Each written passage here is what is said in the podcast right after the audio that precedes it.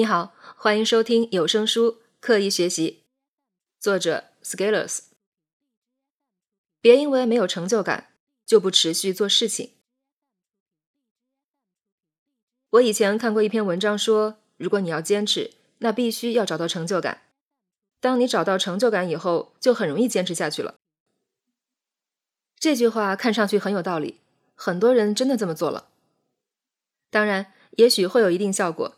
比如，可以在实在没有成就感的时候，通过吹牛伪造出成就感，满足自己的虚荣心，让我们再往前一步。但是从深层次来看，这还是有问题的。问题在于价值观。价值观的作用在短期内是看不出来的，只有时间跨度拉大，价值观才能呈现出重要作用。不过，许多人在持续性上做得不太好，往往还来不及意识到价值观的重要性，就已经死在行动的路上。找到成就感的确可以让你走得更远，但这只是表象，强调外在事物在我们行动中的作用，此乃外求。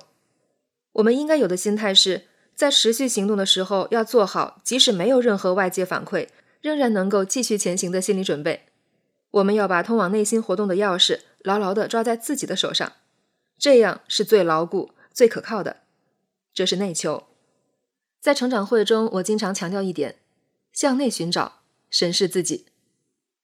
我们这个时代资讯很发达，但凡能说话的人，包括我自己，都在制造声音，告诉你应该这样，应该那样。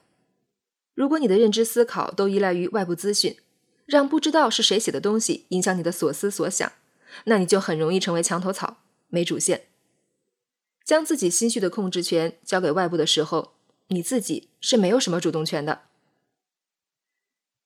你想坚持早起，但是没有一个人每天喊你，于是你没有动力。你想坚持写文章，但是你又觉得没有人看，于是你感到很没有意思，所以写了两三天就停了笔。你想学 Python 编程，看了一些基础的教程，但是你又觉得程序没人教，写了好像也没有人能用得上，于是你就再也没有打开过教程。我觉得从人性上说，我们都依赖于及时的、有效的反馈。但是从成长上说，我觉得真实的情况其实是反着来的。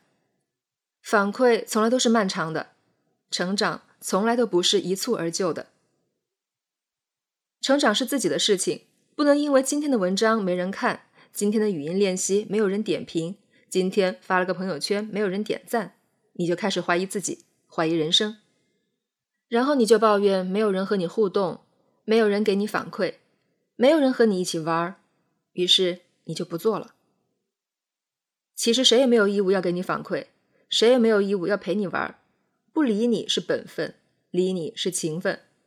我觉得如果我们把心态放低一些，不要对外界有那么多预期，多对自己有一些要求，也许我们能走得更远。如果你总是期望着外界给予一些东西才能走下去，以一种索取者的身份看待周围的所有人和事，把自己的不如意归结于所有环境，那你很有可能忽视了自己内心的一片荒芜。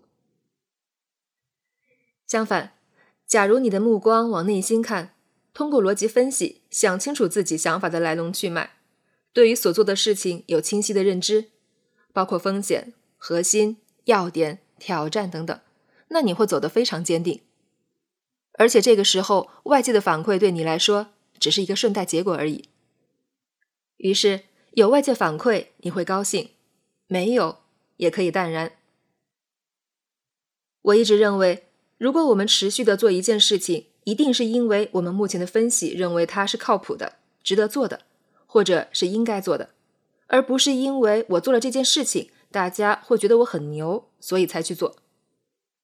其实你根本不知道外界想要的是什么，只能通过生存者偏差看到各种对成功案例进行马后炮式的分析。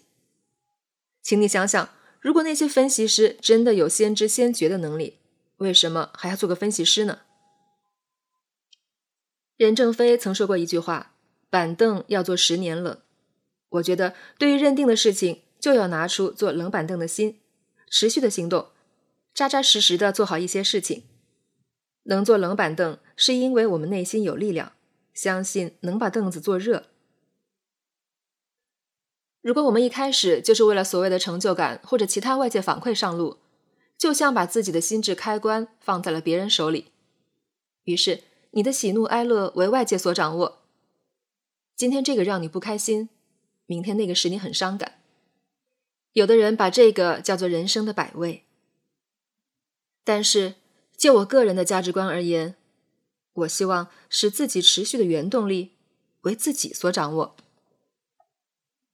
这是我自己要做的事情，仅此而已。